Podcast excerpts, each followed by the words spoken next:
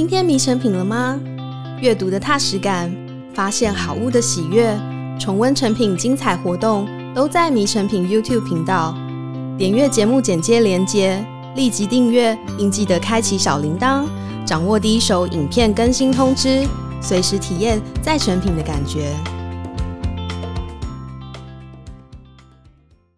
就是我自己觉得，我可能过去啊，在求学阶段啊，我可能是一个比较封闭的人，就是一个阿宅，所以我对于社会其实还蛮无知的。可是当我开始学习摄影之后，我发觉这个世界，或说台湾好了，我觉得跟我想象中的非常不一样。借由摄影案件，我经常去到一些非常特别的地方，看到一些形形色色的人，然后他们有各种他们自己的。文化、自己的说话方式、自己的穿着，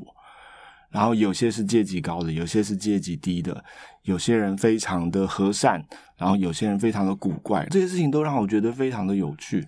我觉得能够看到跟我不一样的人这件事情，不一定直接会让我去做创作，可是会让我对这个世界保持好奇，会让我觉得观看这件事是非常有趣的。本节目由脸谱出版与迷成品合作制播。欢迎收听迷成品 Podcast。今天读什么单元？在每一集节目里，我们精选一本书，邀请来宾深度分享，也聊聊这本书带给我们的阅读趣味、启发与思索。大家好，我是《妖姬特务梅花鹿》的作者陈庭玉。我先前呢是做接案文字工作的，那现在则是在电视台做纪录片，担任电视台的文字记者，所以一直以来都是做采访跟撰稿相关的工作。那身为一位采访写作为主要专业的文字工作者，在影像挂帅和主流的时代，其实我们虽然没有被淘汰，但只能说存在感渐渐的比较稀薄一点。所以该怎么办呢？当我们做一篇人物专访的时候，一定会搭配一个很重要的搭档，也就是摄影师。通过摄影师的相片，我们的现场记录的素材会更丰富，也通过他们吸睛的照片，让我们的文字有机会接触到更多的大众，不会那么的寂寞。那先前呢，跟摄影师朋友在聊天的时候，当时我们说的是《哈利波特》有里面有一种魁地奇运动。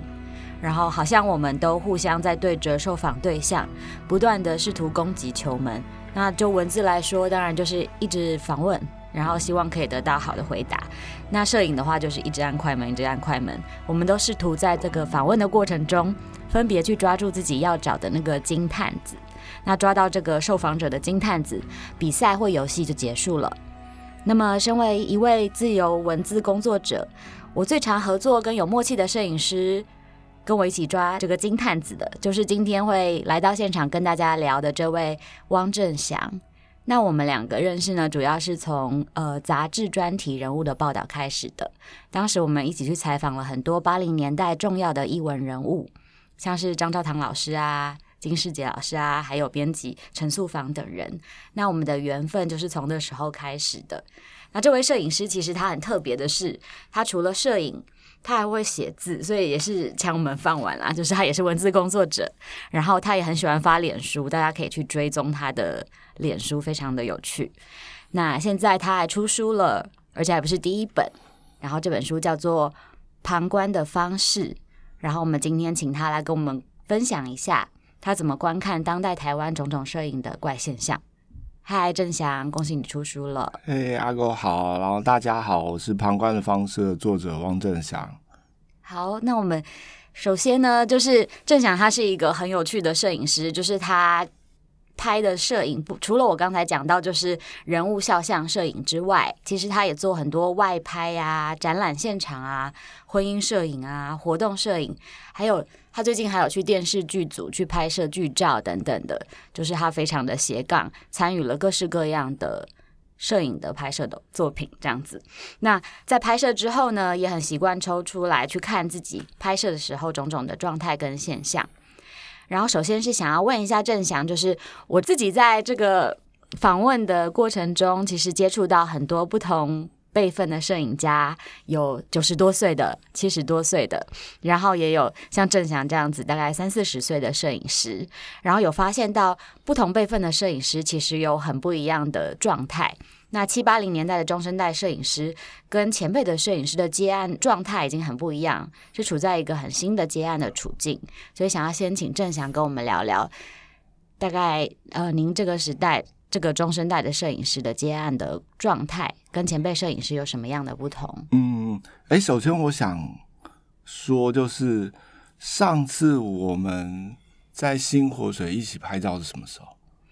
上次已经超久以前了吧？对啊，现在回想起来，好像也经过一段时间，就觉得，因为刚刚听你讲那个接抛接魁地奇，忽然就觉得还蛮怀念的。就是不知不觉过那么久，嗯，今天今天很高兴能够跟你这样一起聊，对。然后回到刚刚那个问题啊，就是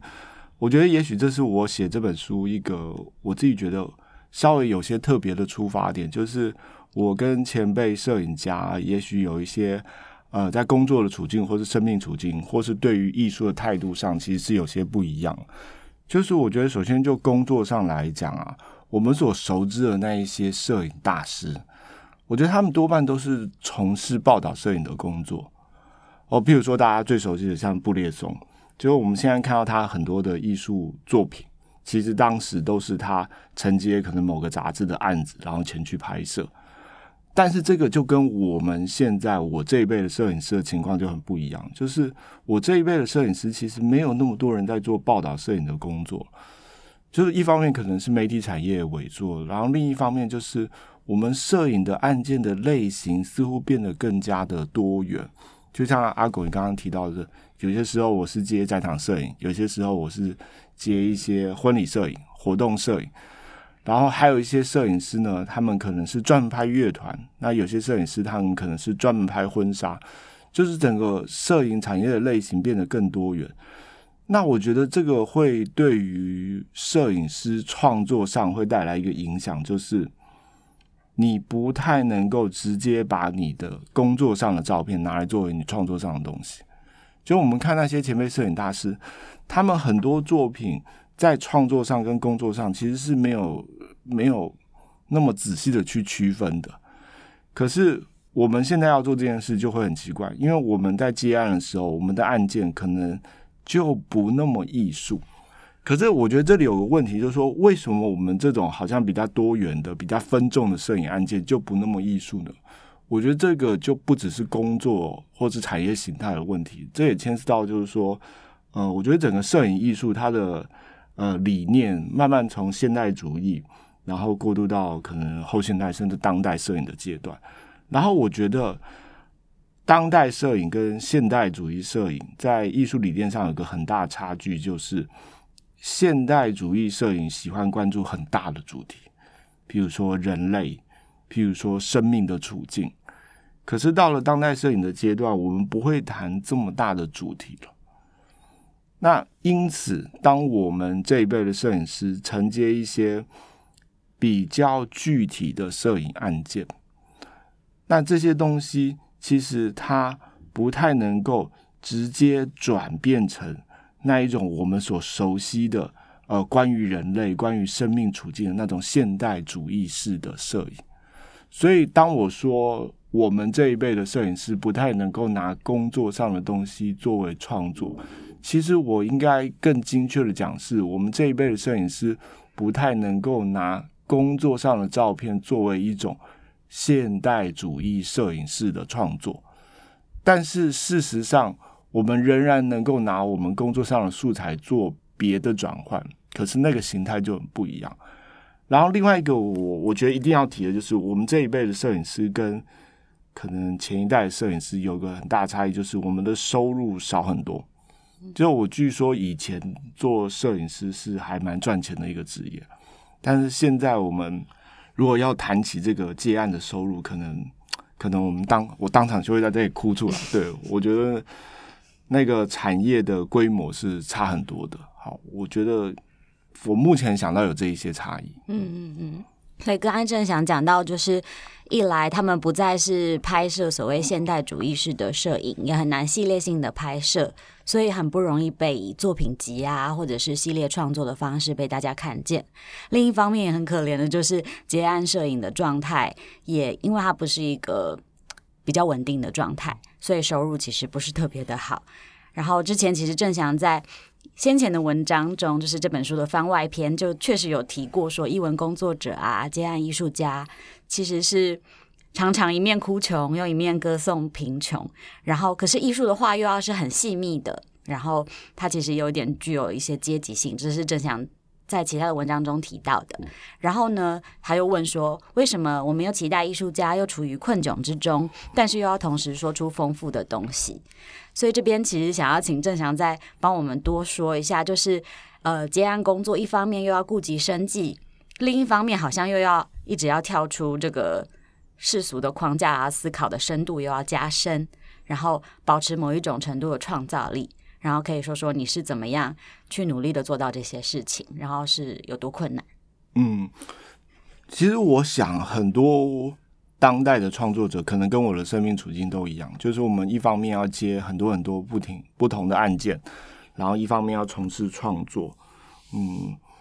我自己觉得这样的经验对我来讲最特殊的是，它可以让我看到很多不一样的人。就是我自己觉得，我可能过去啊，在求学阶段啊，我可能是一个比较封闭的人，就是一个阿宅，所以我对于社会其实还蛮无知的。可是当我开始学习摄影之后，我发觉这个世界，或说台湾好了，我觉得跟我想象中的非常不一样。就说，借由摄影案件，我经常去到一些非常特别的地方，然后看到一些形形色色的人，然后他们有各种他们自己的文化、自己的说话方式、自己的穿着，然后有些是阶级高的，有些是阶级低的，有些人非常的和善。然后有些人非常的古怪，然后这些事情都让我觉得非常的有趣。就是虽然在接案过程中，很多时候你会觉得自己好像并不像以前所想象的做了一个非常高大上的工作。特别是我一开始从事摄影工作的时候，其实接的都是一些比较诶怪怪的案件。譬如说，我曾经接过一个案件，是帮那个。苗栗啊，有个建商，然后他在苗栗的农地要盖豪华农舍，其实就是别墅。然后我的工作就是去拍摄这些豪华农舍，然后吸引台北的这些人来买房子。然后我也接过一些尾牙的场合，然后有各种很奇奇怪怪的表演，比如说什么炫光小提琴啊，然后有一些嗯非常嗯。就是你会觉得很尴尬的演出，可是这些经验都让我觉得回想起来都觉得很有趣。反而后来我可能摄影的案件慢慢比较稳定了，然后我的接案类型也比较偏向艺文类，所以很多时候我接触到的人就不是比较同温层，那对我的刺激反而没那么大。我觉得能够看到跟我不一样的人这件事情，不一定直接会让我去做创作。可是会让我对这个世界保持好奇，会让我觉得，呃，观看这件事是非常有趣的。要不然，在我没有接触到这么多不同类型的人或是事物的时候，我很容易对于这个世界感到有一点点厌倦，有一点点疲乏。嗯，这可能是我这样一种呃接案形态对我来讲。我觉得最有意义的地方，嗯，对啊，确实在接案的那个过程中，跟郑翔一起去认识了非常多各式各样的受访者，然后呃，也从中就是试图去抓住或者是提炼出就是他们对自己而言的意义，这样子，然后。那像正祥自己在这个书里面好多次都提到说，呃，摄影大哥这个名词，然后也有一篇名为就是当我作为摄影大哥参加上百场活动的文章，这中间好像可以读到说，就是你去到各个现场，然后作为摄影或是艺术啊文化工作者，虽然说就是呃有一种你刚刚讲到的，就是因为摄影这个身份带你去看到很多东西，然后有很多养分、很多刺激，可是也感觉到说，好像还是会有一种你的身份消失，或是隐藏在这种技术专业之下的一种焦虑感。嗯。然后变成有点像是工具人的焦虑感嘛，嗯、所以想有点好奇说，正翔你被称为摄影大哥的焦虑，是不是我刚刚形容的这种？到底是什么样的焦虑？嗯，哎、嗯，我其实想问，先问你一个问题，嗯、就是刚刚讲到说接触到各种不一样的人啊，然后我就想说，其实就算是接触到这种艺文人士，有的时候也会看到他们很不一样的面貌，嗯。就是因为有一些名作家、名导演啊，我们在媒体上看到他是一个样子，可是实际在采访现场，就不只是摄影师啊，采记者、文字也是一样。嗯，我们又会看到他另外一面。这件事情对你来讲是有趣的吗？好像确实是。刚刚我们不是一开始就讲金探子这件事情吗？嗯、就是会觉得那个金探子就是之前你不曾认识的他嘛。嗯嗯，然后你觉得。好像他如果讲了非常多那个之前访问都已经讲过的东西啊，嗯、金句那种的，你就会刻意把它删掉，嗯、然后你就在等他，就是讲出那种不小心漏风，然后就是在他就是不小心外泄出了某一种性格这样子。所以我也很好奇，郑翔就是你在拍摄的时候是不是也跟我一样？因为我其实从来跟郑翔合作超多次，但我都不知道郑翔在抓什么。有点像、欸，嗯、我觉得真的是在等待他们。有的时候要脱去那个面具，或是他们习惯了讲话方式，那个，嗯、然后可以看到他们不一样的样貌。嗯，就是我好奇，所以问了一下。嗯嗯嗯、那回到刚刚你讲的问题，就是在这种活动现场啊，其实有的时候摄影师好像是个隐形人一样。那当然，因为我接案蛮久的时间了，其实我已经还蛮习惯这件事情，就有时候还蛮自在的。就是你在活动现场，其实大部分人都不认识你。然后我们自己也会把自己穿了一身黑，就是也许这是一种摄影界的潜规则吧，所以你就整个消失在现场当中。但是我就记得有一次接案的经验，就是我也是拍一个尾牙的场合，然后现场就是闹哄哄的，有炫光小提琴啊什么，完全就是不是我的生活圈。然后那个尾牙的产业也也跟我离很远，然后我那个时候在现场就觉得非常非常的疏离。可是就在我觉得有一点烦躁的时候，就我忽然听到一个非常清亮的声音。就我记得那是一个歌手，然后他名字叫雍巧云，然后他应该也是被邀请来做尾牙的表演。然后他唱了一首 Adele 的歌，然后我忽然觉得那个声音在现场听起来就对我来讲分外的清晰。就虽然他的声音其实并不大声，他并不是那种。唱的非常有 power 那一型的，可是他声音的质地跟现场的质地完全就不一样。然后在那一个片刻，我就忽然之间有一种好像那个同是天涯沦落人的感觉，就是哎，我们怎么都沦落到这个地方？但是同时又觉得这种感觉非常的有趣，就是我们好像不属于任何地方。就在在那个片刻，好像我乘着那个歌声来到了另外一个世界，然后在那个世界俯瞰下面的人，甚至俯瞰我自己在那个工作现场的状况。有很多时候在活动现场会有一种 这种有点出神的感觉，我觉得这是还蛮有趣的。嗯，然后另外一个我想提在活动现场中，摄影师很有趣的一个角色就是。活动现场的摄影师有的时候会变成要维持事件运作的、维持活动运作的关键，因为摄影师通常呢在活动现场，他被视为一个呃比较工具性的存在，他要保持画面有被捕捉到，他要照顾机器的呃这个状态，所以他其实就跟机器融为一体了。那有的时候当活动现场发生状况的时候呢，摄影大哥就会忽然以一种很客观、很冷静，甚至于像机器一样的角色，去提醒大家说，这整个事情要我们要赶快回到正轨，让这个活动继续下去。为什么我会想到这个？就是我之前有个名人啊，就是某一个呃性骚扰事件，然后开了一个记者会，然后呢，我就听到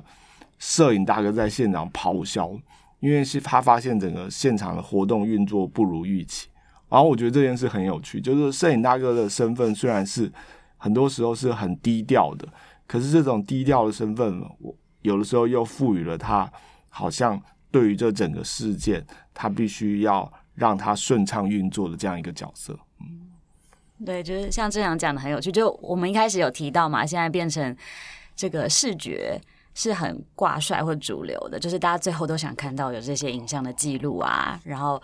所有的记忆好像都跟这些影像记录都绑在一起，这样子。但是正祥有趣的地方就是，刚才他讲，他其实还蛮享受某些算是出神的片刻，就是让他就是抽离出他的那个工作的状态之外，也让他比较接近说，可以真的再回到观察这个现场啊、社会啊、文化，或者是他身为一个人的状态这样子。那这个就会牵扯到说，就是正祥就是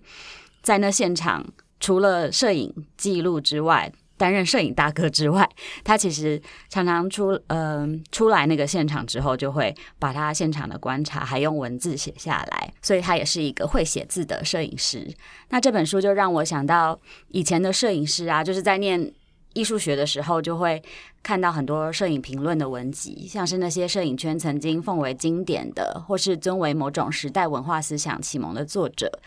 像罗兰巴特啊、苏珊桑塔格啊、约翰伯格啊，然后这些经典。但是郑祥的这本书，并非所谓的名士或是论摄影那么严肃和正式的，就是比较再私密一点，然后比较像是各种絮语或杂念串接起来的文集。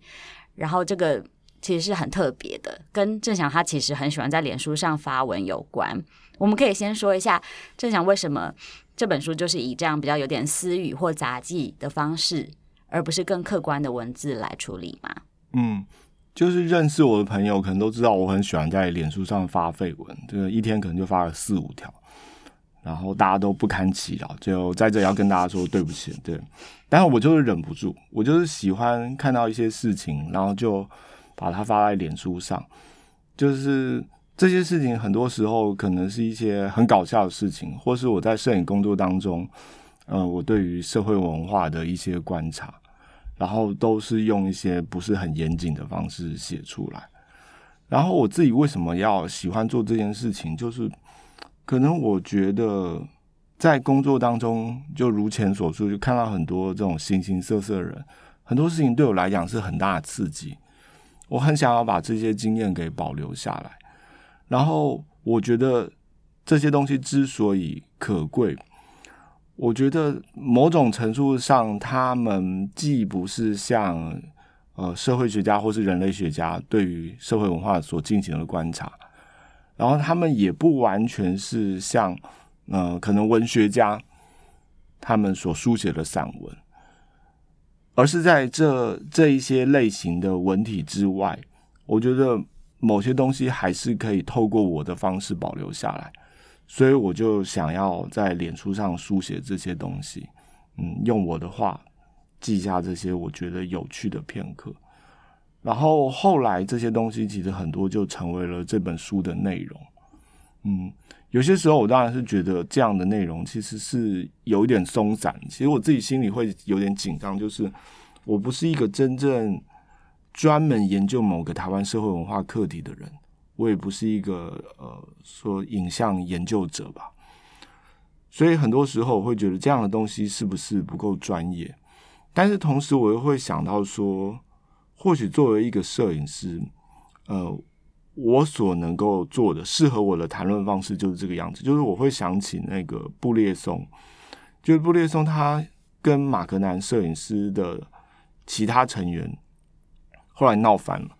然后布列松他就曾经说过一句话，他就说，很多人也许不是那么在乎摄影这两个字，但是我一直记得，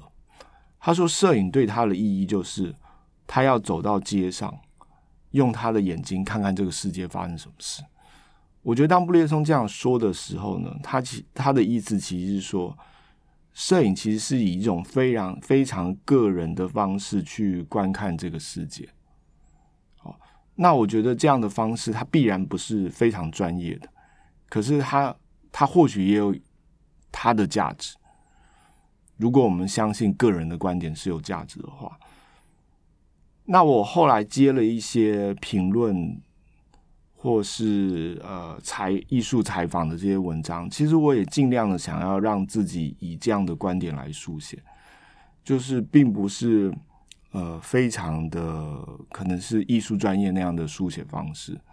当然，个别案件还是会有差异，比如有的时候你接的可能是比较广编的性质，有的时候你可能是接的是哦。呃，比较可能是艺术专门的网站，那你又必须要写的比较内面一点。但是我基本上还是希望维持一种，嗯，我自己会称呼是一种人的角度，就是大家可能第一时间不会辨认出说，哦，汪正祥现在他是一个评论者的角度，他是一个发绯闻的角度，或是他是一个摄影大哥的角度。就是很多时候，也许你会看到我的绯闻跟我写的艺术评论。甚至于是我现在这本书，它里面的语气可能是相似的。那对我来讲，那我觉得那是很重要的，因为那代表我是以一个人的身份在讲话。嗯，对。如果你有追踪郑翔的脸书，或者是你有看他的文章的人，长期下来就是应该不用看那个作者的名称就知道，哦，这篇是汪正祥写的。就是我觉得。就我看来，就是还蛮有所谓的汪式幽默的，就是说他其实都还蛮有，好像带一点艺术气化啊，然后又带有一点自嘲，或者是对这个文化的讽刺，然后一点点轻微的愤世嫉俗，可是里面又可以看到郑翔某一种其实很敏感敏锐的一个关怀，然后所以呢，就是。当然，郑翔本人我们也认识啊，所以他也是有这样子状态的人。不过还是有点好奇，说你当初在发废文的时候，一直到后来写文章，就是有特别的做一个人设吗？嗯，我觉得一开始发废文没有仔细想人设是什么，一开始发废文可能就是心情很苦闷。我好像最早发绯闻是因为那时候在波士顿留学，然后就觉得很苦闷，觉得。波士顿是一个有点无聊的地方，嗯，蛮无聊的地方。然后呢，白人都不理我。然后我那个时候就觉得自己好像进入了某种失语的状态，因为你的英文也不太好啊，然后也没人跟你聊天，所以那时候就把各种很愤懑的情绪啊都发泄在脸书上啊。所以我觉得那时候如果有人设的话，应该就是典型的那种那个在国外。受压迫的亚洲男子的那个人设，对，这这听起来蛮可怕的。但是还有还有幽默，还好把它转化一下。哦，我我这个就要分享，我讲一个笑话。就那个时候呢，我在波士顿啊，讲话大家都不笑。可是有一次呢，我自我介绍，我就想啊，这样不行，我就跟大家说我是一个来自热带岛屿的人，然后大家就笑得好开心。然后我就觉得啊，他们的笑点真的好奇怪。他们嗯。好，但是跟主题无关了。我忽然想到，然后我觉得到后来，就是我的状态比较像是开始去面对自己这种比较灰色的生命处境。特别是我刚回国前几年的时候，我觉得因为接案也没有那么顺利，然后在创作上你会发觉说，哇，原来台湾的艺术产业。或是艺术道路根本就不明朗，你根本不知道怎么样去作为一个艺术家或是创作者，所以那个时候就觉得自己很挣扎。然后你在书写的时候，其实在尝试去面对这样的状况。然后我觉得我的第一本书就是《那些台湾不美的风景》，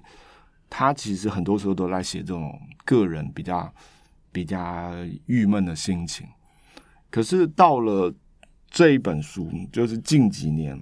我觉得我的心境上可能比较平和一点。就是一方面年纪也比较大了，然后人家可能就误认你好像是个老师，然后有好像有一点什么，其实根本也没有。然后另一方面就是接案上也比较稳定，所以我就变成不完全是在讲自己的状态了。就更多时候我可能。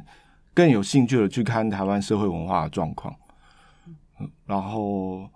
我觉得这是一个可以，也可以说是一种人设上的调整吧。就是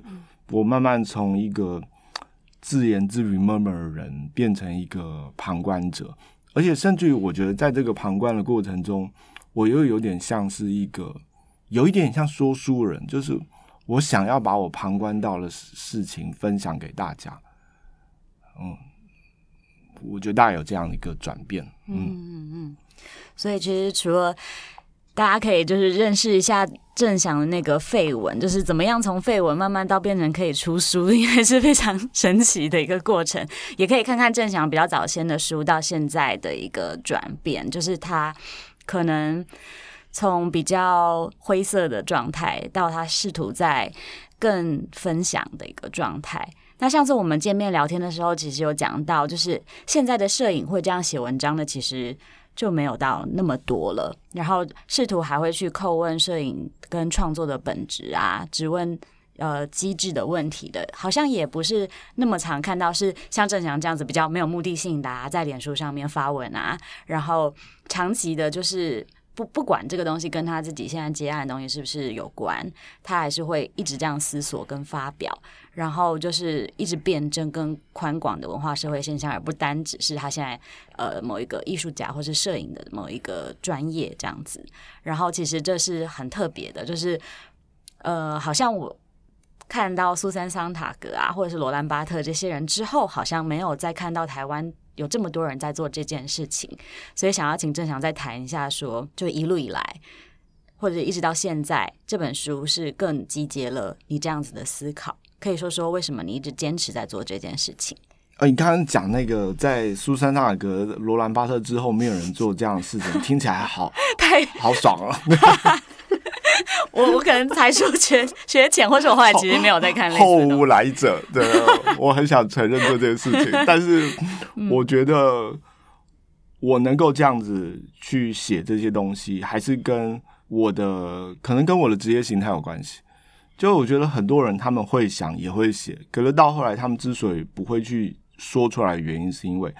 他们可能进入了机构当中，进入了某个团体当中，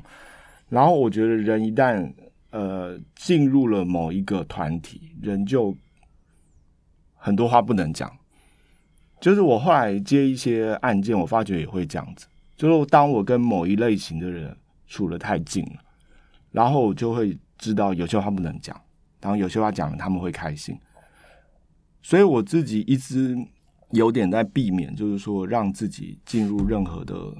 团体当中，其实这样讲起来好像有点拖大，其实也不是我自己想要让自己维持一个距离，很多时候也是可能团体也不要我啊，就是说可能机构也觉得说啊，汪建祥这样的角色在机构当中也是蛮奇怪的。总之就是我的我的状态就是说我跟各种机构其实没有那么紧密的关系，所以我才能维持一个好像比较个人的角度。讲自己想讲的话，然后关心一些嗯，可能是很多都是一些不着边际的问题。然后很多朋友很多也会问我，就是说，那你每天到底想这些干嘛？就我自己会觉得说，想这些事情有点像是试图去塑造一个更好版本的自己，因为我觉得。撇除这些事情之外，我是一个非常非常普通的人。就是也许有一些人他，他在脸书之外，他的生活过得非常精彩。但是我觉得我我并没有那样的特别，甚至于有时候我觉得，呃，可能等下会谈到，就是像我的眼睛的状况，会让我觉得我的人生说不定不会一帆风顺。所以我就会想说，那我趁我还蛮健康的时候，我想要把我所有我想到很特别的事情、有趣的事情，甚至于是我自己觉得什么艺术上的创建，我都想要把它丢到那个网络上的我当中。那这样，即使现实中的我可能日渐衰老了，可能那个网络上的我看起来就哇很有智慧，累积了各种。艺术的、社会的、文化的观察，就是我觉得很多重度的网络使用者，搞不好都有这样的心情。我们已经把真实的，呃，那个自我的认同投射在网络上，那个对我们来讲才是真实的。反而现实世界当中，就是